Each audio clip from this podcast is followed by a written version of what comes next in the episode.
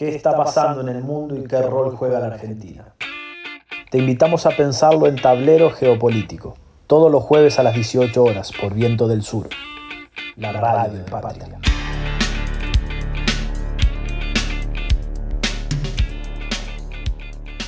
Muy buenas tardes a todos y todas. Estamos una vez más con Tablero Geopolítico, como todos los jueves.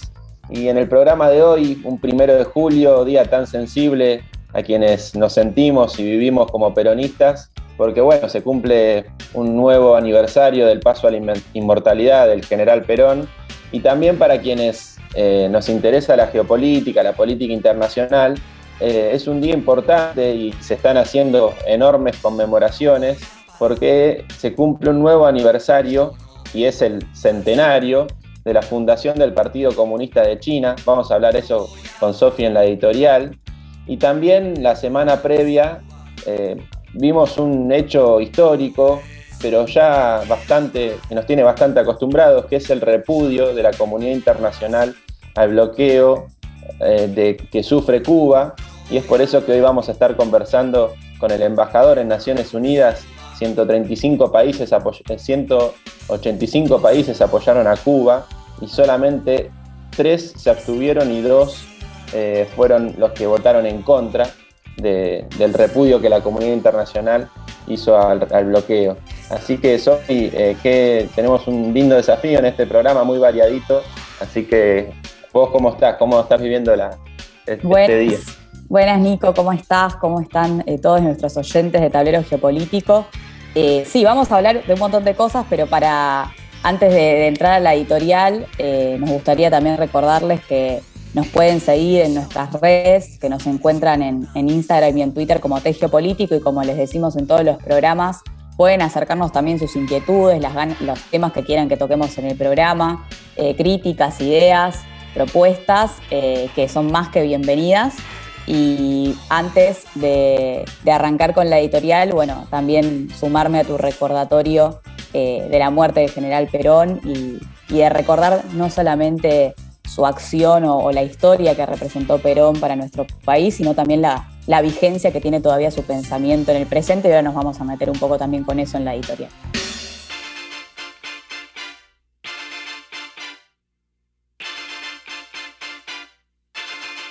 Estás escuchando Tablero Geopolítico, hasta las 19 por Viento del Sur, la radio del Patria.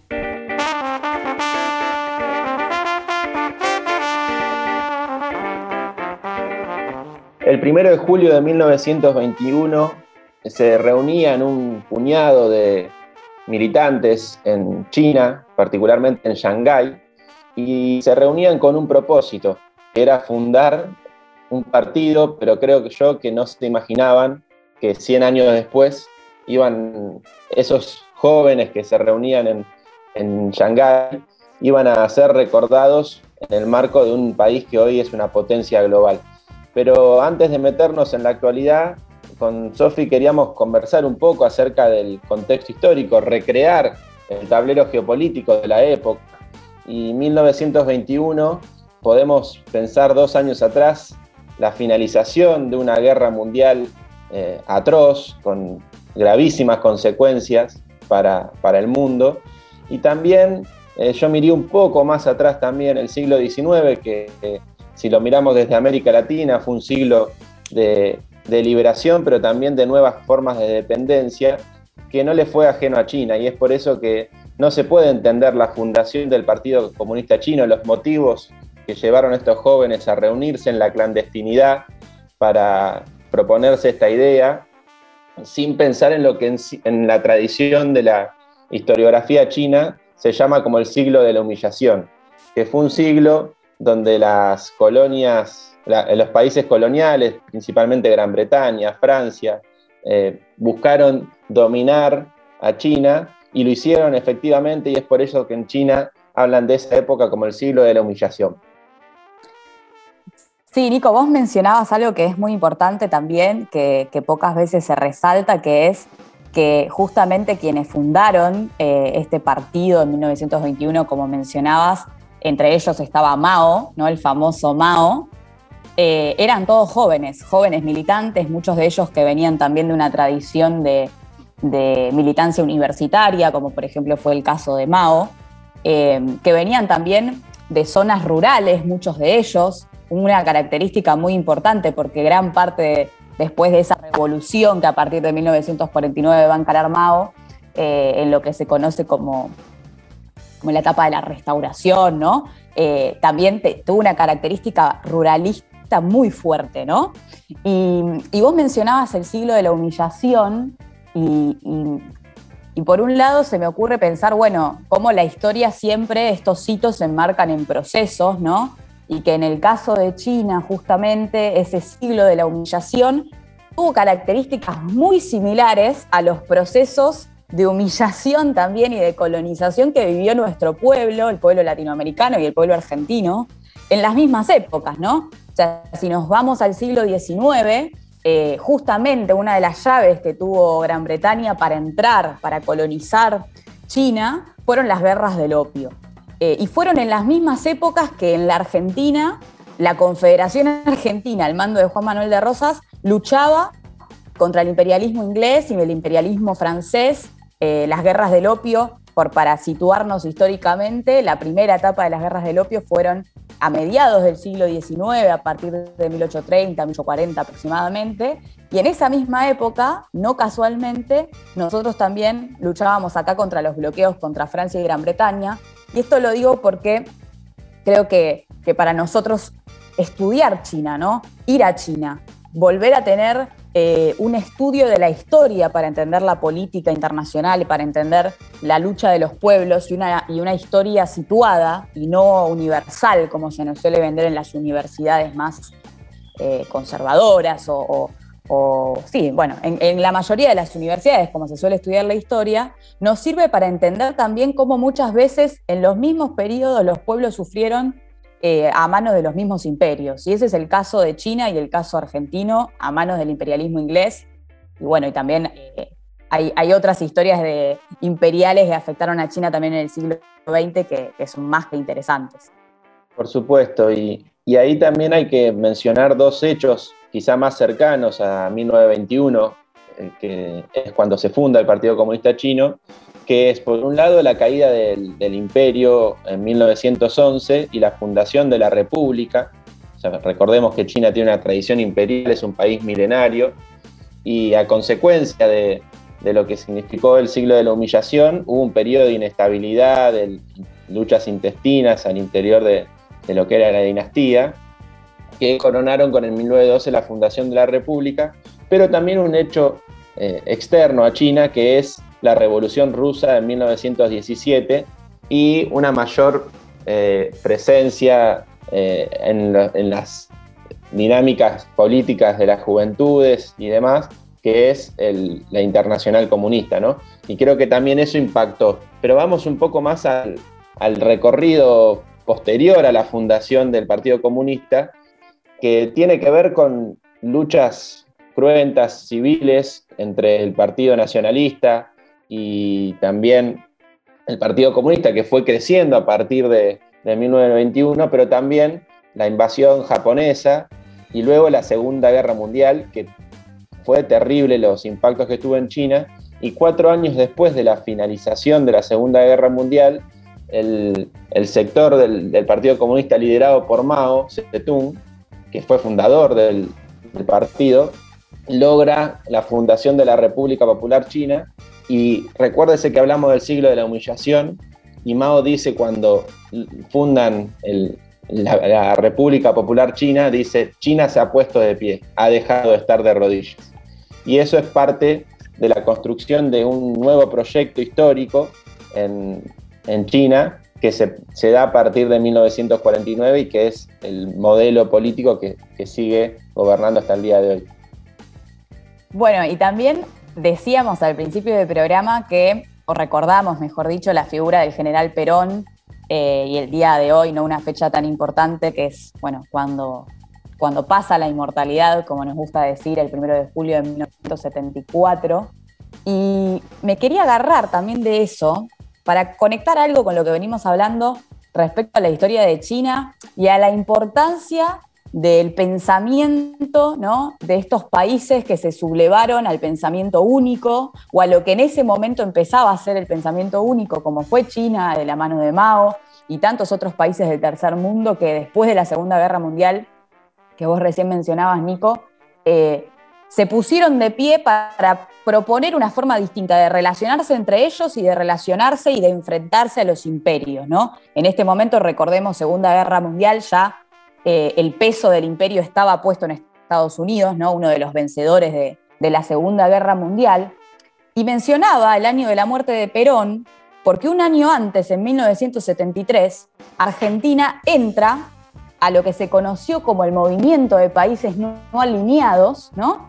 que fue un movimiento que nació en 1955 en la conferencia de Bandung, eh, que para ubicarnos geográficamente se tuvo lugar en Yakarta, en la, ciudad de Indonesia, en donde ahí, en esa conferencia de Bandung en 1955, eh, los representantes del gobierno de Mao proponen ¿no? cinco principios que son muy famosos eh, para quienes nos gusta la, geopolítica y la política internacional, que tenían que ver con los cinco principios de, coexistencia pacífica que guiaban la política exterior china, donde justamente la propuesta de China es estar a tener un relacionamiento con los países, ¿no? Eh, los países del tercer mundo, que no fuera basado en la, en la dependencia o en el imperialismo, sino en la soberanía, en el respeto mutuo a eso, a esa movida, ¿no? Eh, se suma Argentina en el 73, pero antes de eso, y antes incluso de la conferencia de Bandung, los, eh, los países del tercer mundo tenían el ejemplo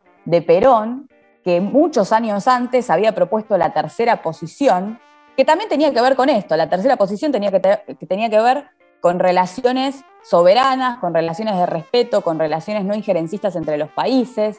Eh, y esto lo digo también porque justamente me parece que el ejercicio de la descolonización mental es lo que nos va a ayudar a, poder hilar el presente con nuestra historia, pero no solamente con nuestra historia, sino con la historia de estos países que, a veces se nos presentan como tan lejanos, pero con quienes compartimos incluso hitos históricos.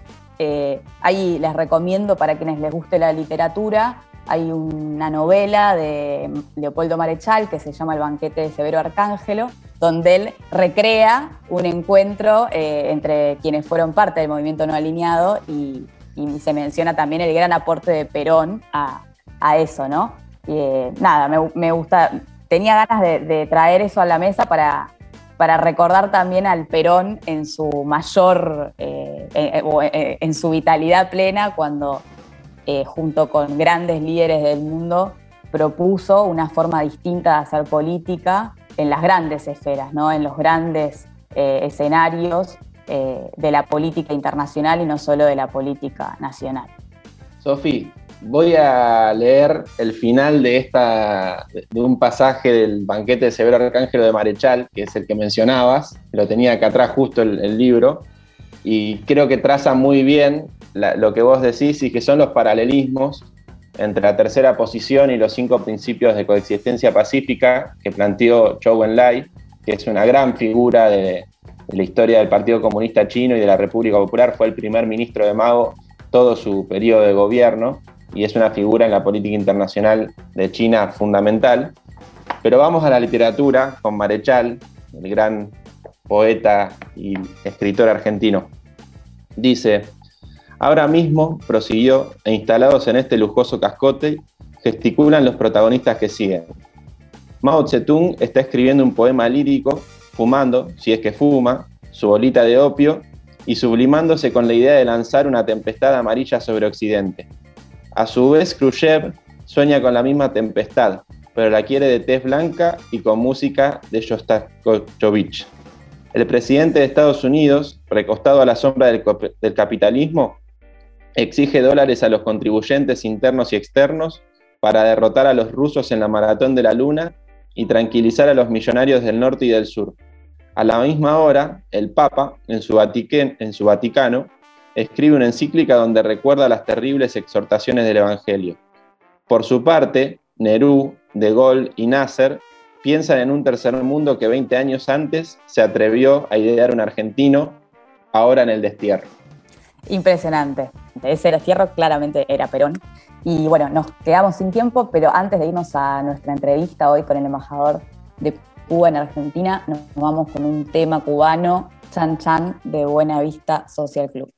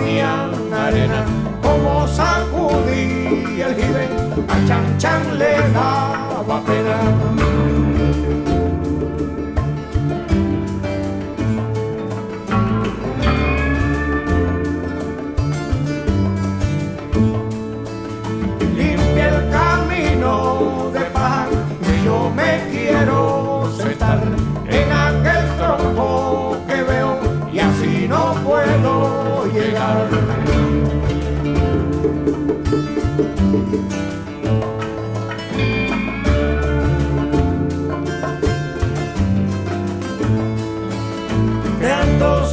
voy para Marcané, llego a Puerto, voy para Mayarí.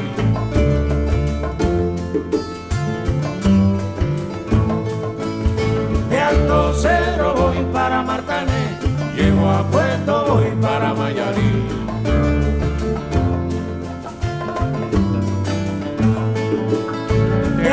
Cerro voy para Martané, llego a Puerto voy para Mayarí.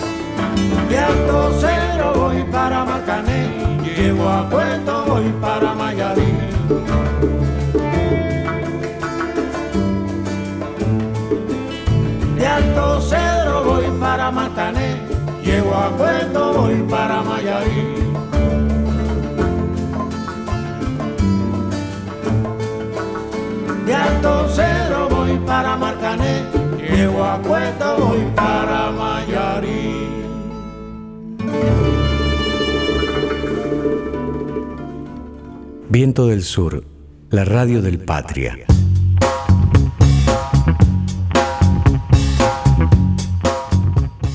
Seguimos con tablero geopolítico y en este bloque vamos a reproducir una conversación, una, serie de consultas que le hicimos al embajador de la República de Cuba, a Pedro Pablo Prada Quintero, un gran amigo del Instituto Patria y que tan generosamente respondió a las consultas que le fuimos haciendo junto a Sofi de Nicolo. Y lo primero que le preguntamos fue acerca de la reciente condena de Naciones Unidas contra el bloqueo económico, financiero y comercial que Estados Unidos realiza sobre Cuba y le preguntamos acerca de las posibilidades que él observa sobre eh, la posibilidad de que se avance hacia una posición que ponga fin al bloqueo. Recordemos que 184 países condenaron el bloqueo norteamericano a Cuba, solo dos se opusieron a esa resolución, Estados Unidos e Israel, y tres países se abstuvieron de, dicha resolución, que fueron Colombia, Paraguay eh, y Ucrania. En este sentido, vamos a reproducir la, primera eh, consulta que le hicimos al respecto. La única posibilidad concreta que hay de que se avance hacia eh, un fin del bloqueo es que Estados Unidos acepte la existencia de una nación libre, independiente y soberana en Cuba. Esto es que renuncie a los designios fijados en la política estadounidense desde fines del siglo XVIII de convertir a Cuba en parte de la Unión Americana o ejercer, como lo ejercieron hasta la primera mitad del siglo XX, el, su dominio económico y su influencia política y control sobre los asuntos de la isla. Los cubanos desde hace muchos años decidimos ser un país independiente. Decidimos cuáles eran nuestros destinos y Estados Unidos tiene que respetar eso. Para ello tendrá que derogar las leyes como la Helms-Burton que fijaron justamente en la era contemporánea cómo ellos se iban a relacionar con Cuba, que es después del derrocamiento de la revolución establecer un administrador colonial que determine cuándo los cubanos estamos aptos para poder manejar los destinos de nuestro país y solo cuando el gobierno de Estados Unidos, con la aprobación del Congreso, lo certifique, los cubanos podríamos actuar bajo la égida estadounidense. Ese destino no lo queremos. Mientras ellos no renuncien, lamentablemente se mantendrá el bloqueo porque nosotros no vamos a renunciar a ser un país libre e independiente. El embajador también eh, nos comentó sobre cómo este bloqueo comercial, financiero y económico eh, que Estados Unidos ejerce sobre Cuba afecta en el marco de la crisis sanitaria eh, que generó la pandemia del COVID. ahí nosotros le consultamos sobre cómo analiza también en ese contexto de crisis sanitaria y de bloqueo el hecho de que Cuba esté camino a cubrir sus necesidades contra la pandemia del COVID con vacunas de producción propia, teniendo en cuenta que hay más de seis proyectos de vacunas, dos muy avanzados y otros en fases de desarrollo y de, investigación. Eh, y el embajador nos decía lo siguiente. El bloqueo atraviesa toda nuestra vida. El bloqueo daña a las familias cubanas, a cada cubano, con independencia de sus ideas políticas en tiempos de pandemia ha sido especialmente cruel. De las 243 medidas adoptadas por, el, gobierno de Trump, 55 de ellas fueron aplicadas en el año 2020 durante la pandemia. El gobierno de Biden las ha mantenido intactas. ¿Esto qué significa? El gobierno de Estados Unidos ha impedido la compra a Cuba de respiradores, sobre todo en el primer momento que iniciaba la pandemia, cuando todos los países salieron al, mercado mundial a buscar respiradores. El gobierno de los Estados Unidos ha impedido la compra de materias primas para producir medicamentos. Es famoso el caso de un barco con contenedores cargados con materias primas que llegó al puerto del Mariel y cuya tripulación, además de, amenazar a las empresas que le había vendido esos insumos a Cuba, la tripulación del barco también fue amenazada si descargaban los contenedores en el puerto del Mariel. Este es el caso de la donación de barbijos y test que pretendió hacer el célebre magnate dueño de, eh, Alibaba la gran transnacional china, y que fue negado por el gobierno de Estados Unidos con una prohibición expresa para que esa, esa donación se trasladara a Cuba. Han impedido que podamos adquirir recursos para la producción de nuestras propias vacunas. Hoy, por ejemplo, para obtener algunos componentes que se requieren para la producción de las vacunas cubanas contra la COVID, en vez de poderlos adquirir en nuestro entorno geográfico, lo cual abarataría los costos de transportación, los precios y además el tiempo de entrega que estaría en el entorno de unas 15, 17 horas, nosotros nos hemos visto obligados a obtener esas mismas materias primas en el otro lado del mundo, a casi un mes de transportación, a, un costo que casi duplica el que lo obtendríamos en nuestra propia área geográfica. Ese es el bloqueo. Para no hablar de cómo han aplicado otras medidas que están asociadas también a la situación de la pandemia y que significan, por ejemplo, los intentos desesperados por impedir que cualquier proveedor del mundo pueda vender combustible a Cuba, la persecución a las empresas petroleras, la persecución a las aseguradoras, la, persecución a las navieras que transportan combustible, incluso la persecución y las amenazas a tripulaciones de esos buques tanques. Entonces, no es un problema ni siquiera que le compremos petróleo a Venezuela, que es uno de los principales proveedores, no es el único, sino que no aceptan que Cuba pueda funcionar normalmente y hacen todo lo posible por quebrar al país. Desde luego, a ese plan nosotros hemos antepuesto nuestro propio plan, que es el plan de generar con nuestras capacidades, con nuestra inteligencia, con el talento de nuestros científicos y médicos, y con los esfuerzos de todo nuestro pueblo unido, un protocolo para el enfrentamiento a la COVID que ha resultado exitoso y que incluye desde 22 fármacos muy novedosos hasta cinco candidatos vacunales, dos de los cuales ya están en el proceso final de aprobación por la autoridad regulatoria cubana. Eh, me refiero a los casos de las vacunas Abdala y Soberana 02. Y en el caso de los medicamentos, se ha logrado que el, índice de mortalidad de los pacientes cubanos enfermos de COVID-19 sea de los más bajos del mundo. Por otro lado, con el tema de las vacunas hemos podido avanzar en sus ensayos clínicos, en ensayos eh, eh, de intervención y hoy alrededor de 5,5 millones de cubanos han recibido por lo menos una dosis de, alguna de estas vacunas, a la vez que se iniciaron los ensayos clínicos de fase 1 y fase 2 del candidato vacunal Soberana Pediatría, dirigido específicamente a la población infantil y adolescentes. Eh, con esa fortaleza enfrentamos también el bloqueo, porque a Cuba, en las condiciones económicas de bloqueo, con toda la crisis que ha generado la pandemia, le habría sido prácticamente imposible salir al mercado mundial a comprar vacunas para cubrir a toda su población.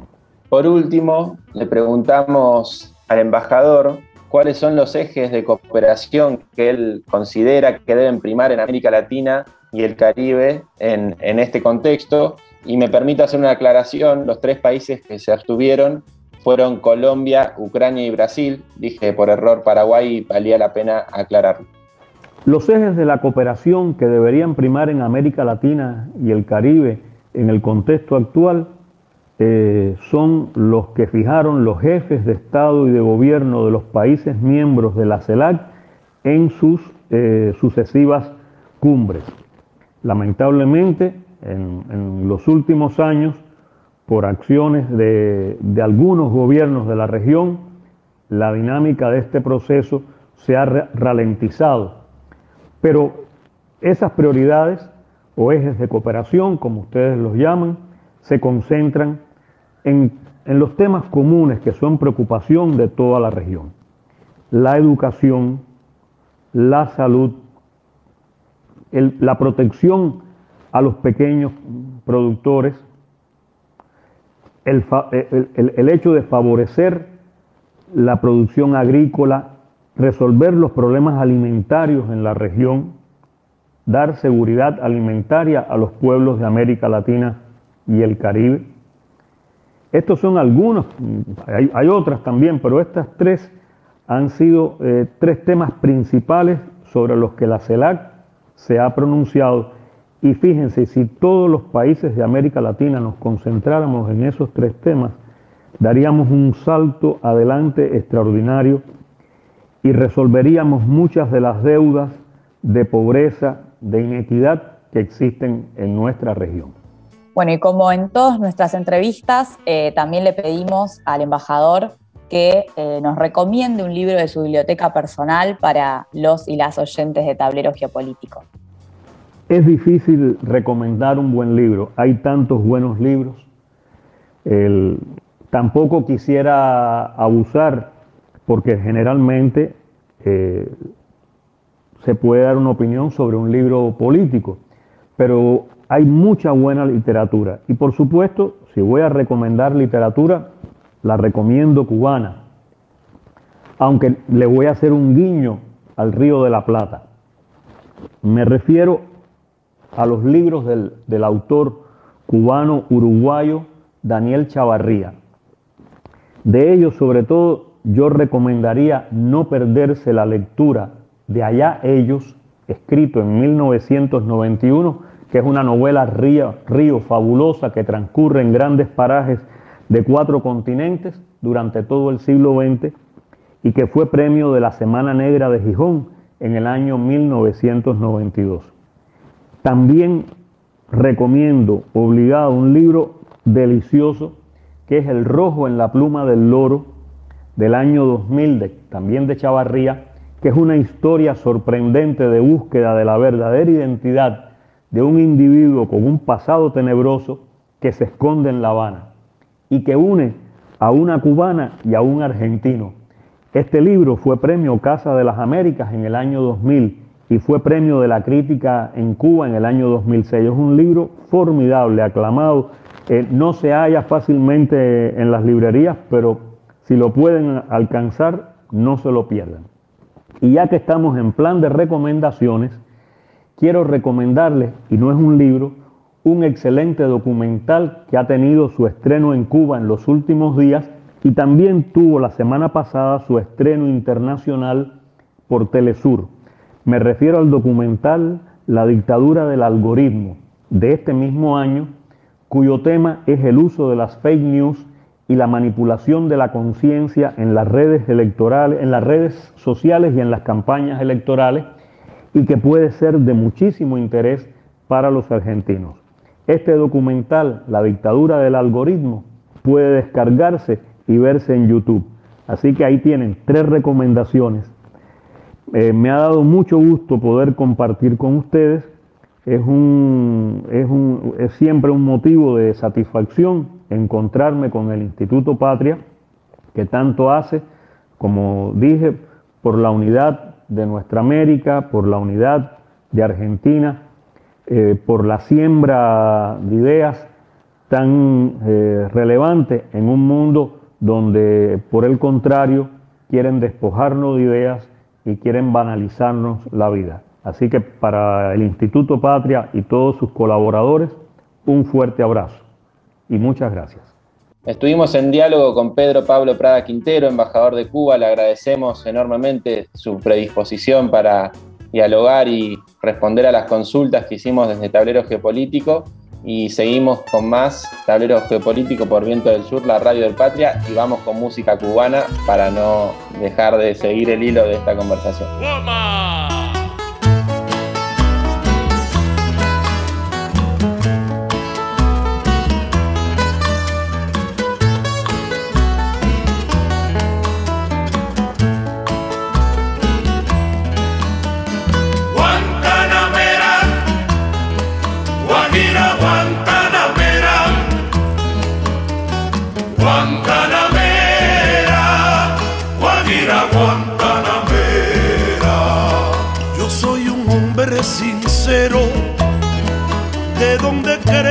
La palma.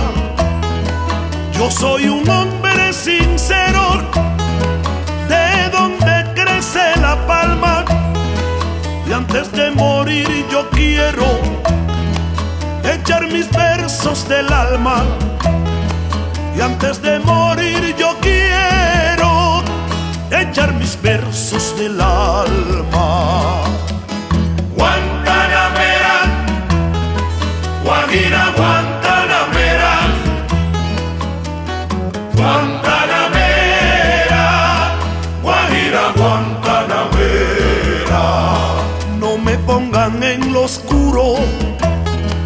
a morir como un traidor. No me pongan en lo oscuro a morir como un traidor. Yo soy bueno y como bueno moriré de cara al sol. Yo soy bueno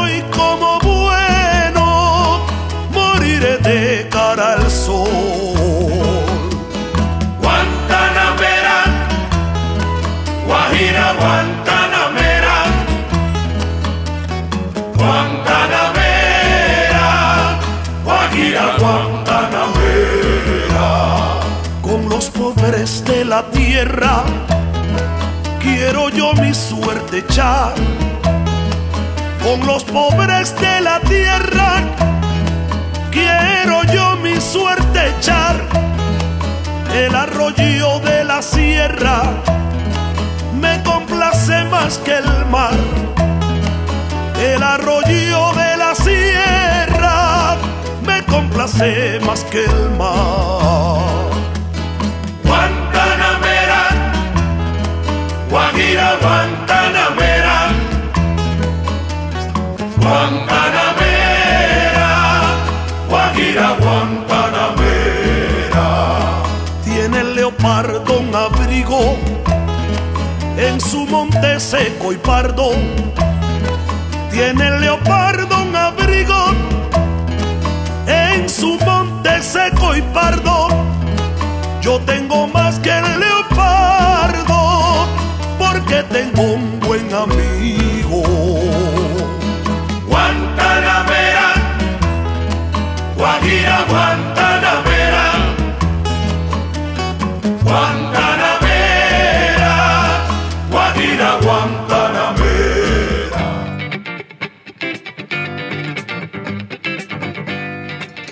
Bueno, vamos llegando al final de, este programa eh, y nos metemos de lleno en uno de nuestros últimos bloques, que es la, columna especial que hacemos eh, siempre en Tablero Geopolítico. Y esta vez eh, vamos a tener de nuevo a Carolina Casani Welsh, una de las productoras del programa y especialista en política internacional, que en el programa pasado nos empezó a contar eh, cuál es el relato que crea Estados Unidos a la hora de intervenir en los asuntos de otros estados, en la soberanía de otros estados. Y ella empezó historizando eso y hoy nos va a contar cuál fue el rol de la doctrina Monroe, qué es la doctrina Monroe, qué es la doctrina de seguridad nacional. eh, y veníamos hablando justamente del bloqueo que Estados Unidos eh, le hace a Cuba desde hace ya muchísimos años y claramente esto se, se vincula directamente con la columna de Caro, así que la vamos a escuchar ahora eh, a ella y seguimos con más tableros geopolíticos. Bueno, gracias Sofi, Nico, ¿cómo andan? Bueno, para continuar un poco con la columna del jueves pasado, les recordamos a quienes nos están escuchando, eh, habíamos comenzado hablando de la construcción del relato histórico ¿no? que construye Estados Unidos para justificar el proyecto de política exterior que en muchos casos eh, fue y es de carácter imperialista. El jueves pasado comenzamos hablando del destino manifiesto, ¿no? Esta creencia del pueblo estadounidense de pueblo elegido por Dios para la concreción de una misión divina, que es eh, civilizar a la humanidad, a otros pueblos más débiles. Y para el día de hoy quería continuar con un punto en el que nos quedamos el jueves pasado, que es la doctrina Monroe, ya yéndonos del 1600 al 1800. Recordemos que para ese entonces, ¿no? El contexto internacional, sobre todo me interesa que nos vayamos a a entender lo que estaba pasando en nuestro continente, ¿no? En América del Sur, América Central, en ese entonces estaban llevando adelante lo que eran las gestas independentistas, ¿no? Las luchas por la independencia y por la liberación de eh, las metrópolis europeas iba a ser justamente eh, en, ese, en esos momentos en que Estados Unidos, con su presidente de aquel entonces, James Monroe, en el 1823, eh, declare esta doctrina, haga el discurso de esta doctrina Monroe, que eh, lo que conocemos comúnmente es su lema, ¿no? El de América para los americanos. Y acá quiero detenerme a que pensemos juntos qué significa América para los americanos qué es América y quiénes son los americanos. Uno podría pensar ¿no? en aquel contexto que decíamos de revoluciones y gestas independentistas que ese lema de América para los americanos podría estar relacionado ¿no? al relato de la unidad continental, a la unidad continental que querían San Martín, que querían Bolívar, pero si nos vamos a los hechos, volviendo ¿no? a la idea central de nuestra columna, como les comentaba en el programa pasado, y a separar el análisis en estos dos planos, en el plano del discurso, en contraposición al plano del accionar, nos vamos a dar cuenta que este relato sirvió justamente al expansionismo de Estados Unidos. Desde 1820 a 1860, Estados Unidos va a pasar de tener 23 estados a 33 y va a triplicar lo que es su población, comprando y anexando territorios que antes correspondían a las metrópolis europeas. Vemos entonces que ese discurso que podía ser entendido como la seguridad del continente americano frente a las potencias europeas no ser más que un justificativo ¿no? del expansionismo norteamericano hacia las zonas de América Central y América del Sur. Entonces volvemos a dejar la pregunta de qué era América y quiénes eran los americanos.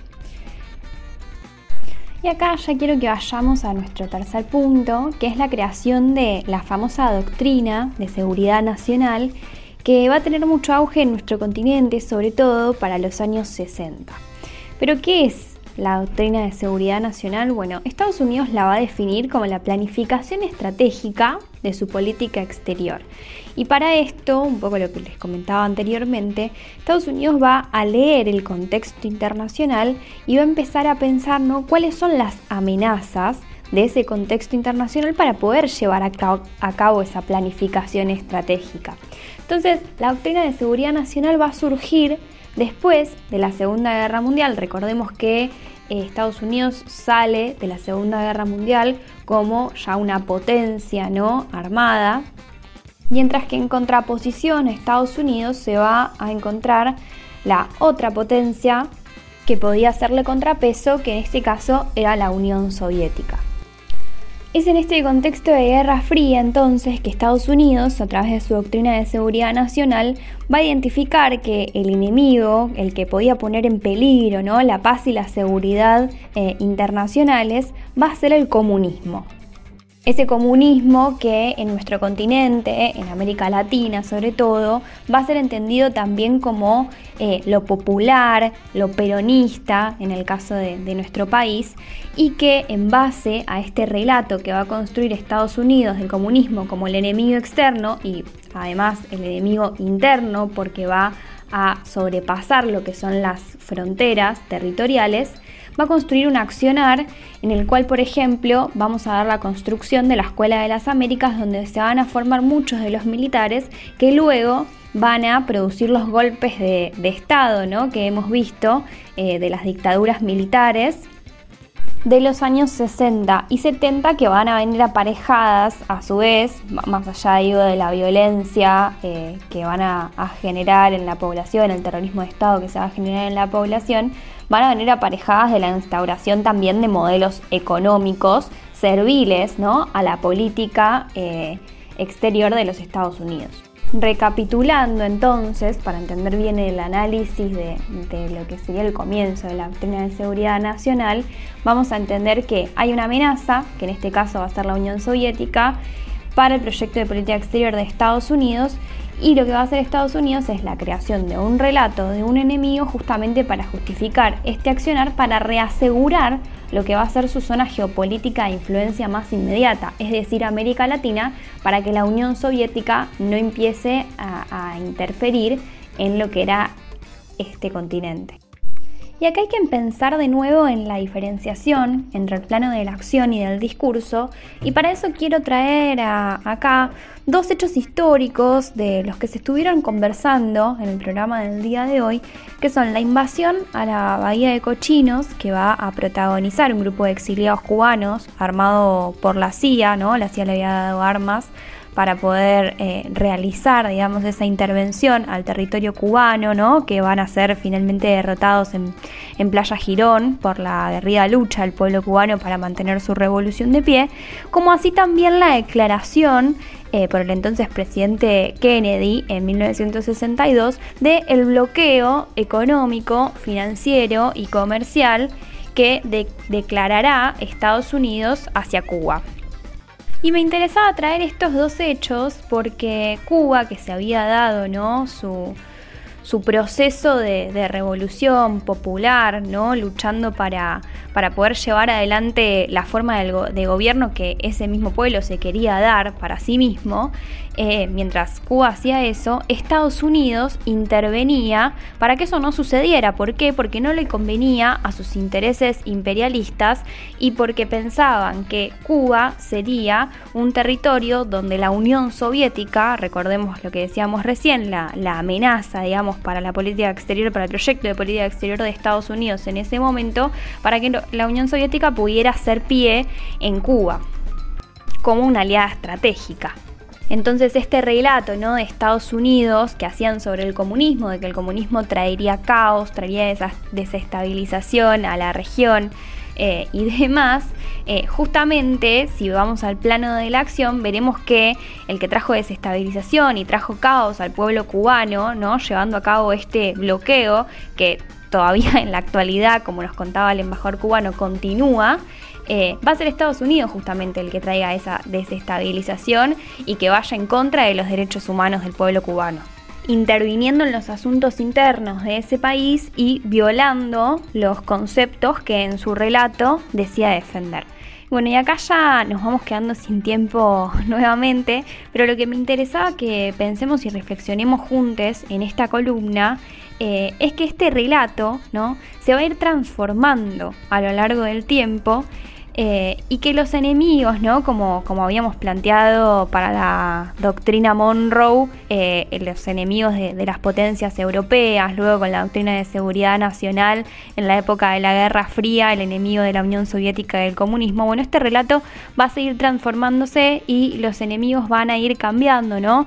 llegando al terrorismo y al narcotráfico cuando lleguemos ¿no? al año 2000 y que justamente se va a ir complejizando, ¿no? porque según los territorios en donde Estados Unidos tenga intereses y quiera intervenir, eh, van a utilizar diferentes relatos porque las realidades de los pueblos y de los territorios van a ser distintas. Entonces no va a ser lo mismo querer intervenir en la zona de Medio Oriente, para lo cual van a usar el relato del terrorismo, que en la zona de América Latina, eh, como por ejemplo ¿no? En, Colombia, donde van a usar el relato del narcotráfico, con la DEA, con el Plan Colombia para llegar hasta nuestros días con el relato de El enemigo de la corrupción, ¿no?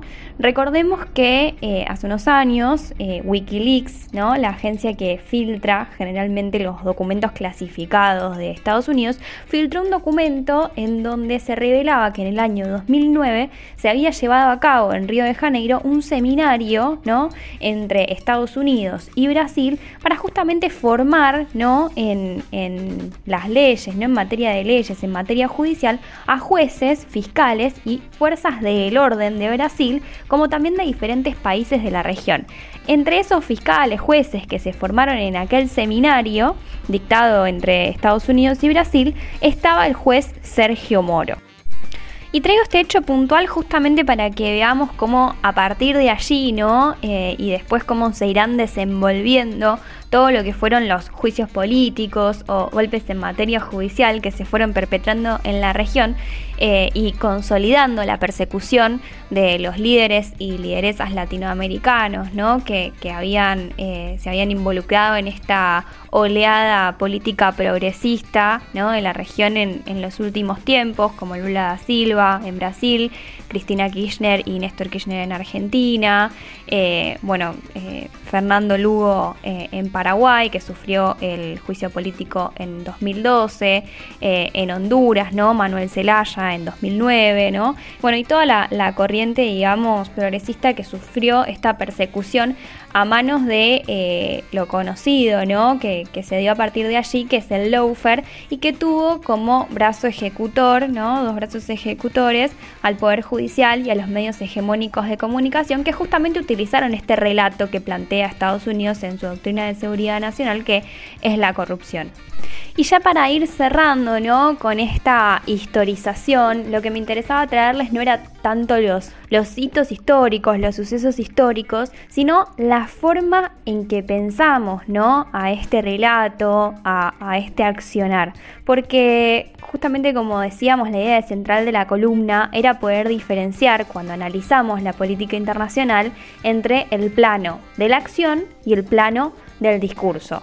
Vimos entonces durante la columna y durante esta historización que Estados Unidos desde el 1600 con el destino manifiesto, ¿no? Va a tener una política exterior de carácter expansivo, ¿no? En esa fe fundante que dice, bueno, tenemos que civilizar a los pueblos más débiles como, como estuvimos charlando y que justamente, ¿no? Este carácter expansivo en su política exterior se va a ir justificando a lo largo de la historia con diferentes relatos que van a ser otro plano también de la dominación de diferentes territorios, ¿no? O sea, utilizar al relato y al discurso como un elemento de dominación. Esto Estados Unidos lo va a tener clarísimo, ¿no?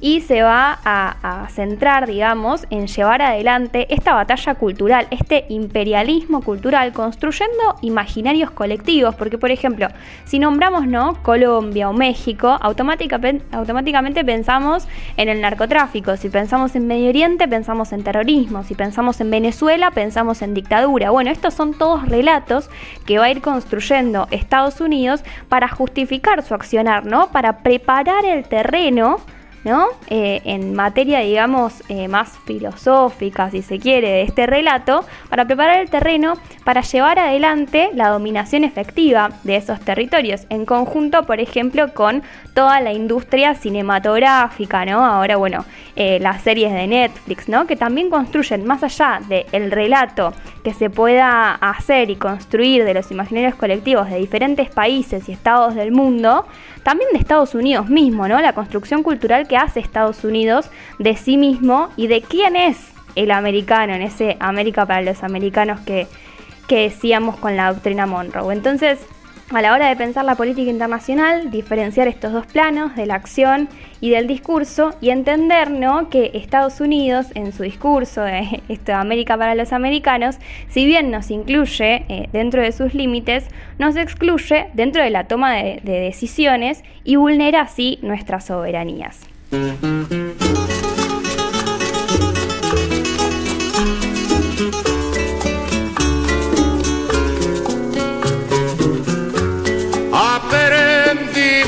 A quererte desde la histórica altura donde el sol de tu bravura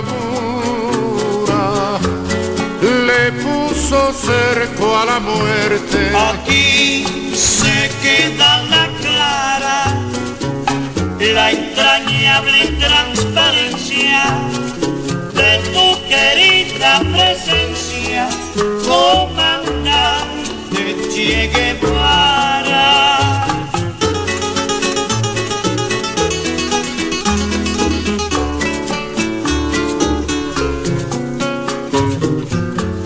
Tu mano gloriosa y fuerte sobre la historia dispara cuando todo Santa Clara se despierta para verte.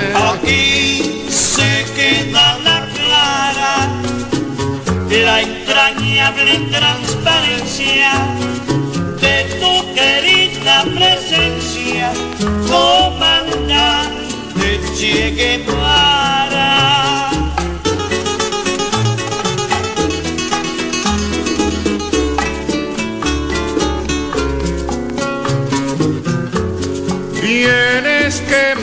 La brisa con soles de primavera para plantar la bandera con la luz de tu sonrisa. Aquí se queda la clara, la entrañable transparencia de tu querida presencia, comandante Tablero Geopolítico.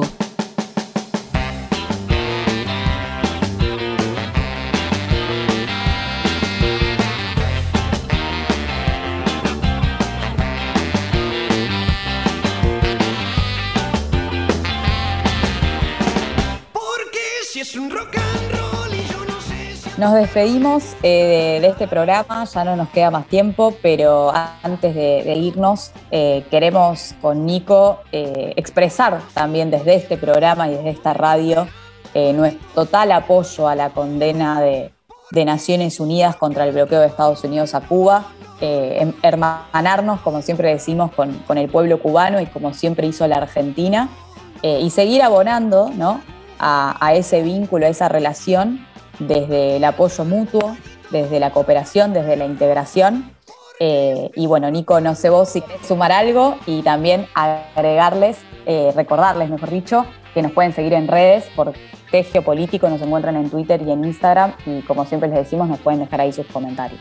Sí, Sofi, la- compartir con vos el repudio al bloqueo y también en la editorial de este programa hablamos de la tercera posición, también hablamos de, la- los cinco principios de coexistencia pacífica, hablamos de, lo que fue el movimiento de países no alineados y una de las cuestiones que son fundamentales y que atraviesan a todos estos movimientos tercermundistas, movimientos de liberación, es el, planteo de la no injerencia en los asuntos internos de otros países y eh, el apoyo a la, no intervención de los estados en la soberanía na- nacional.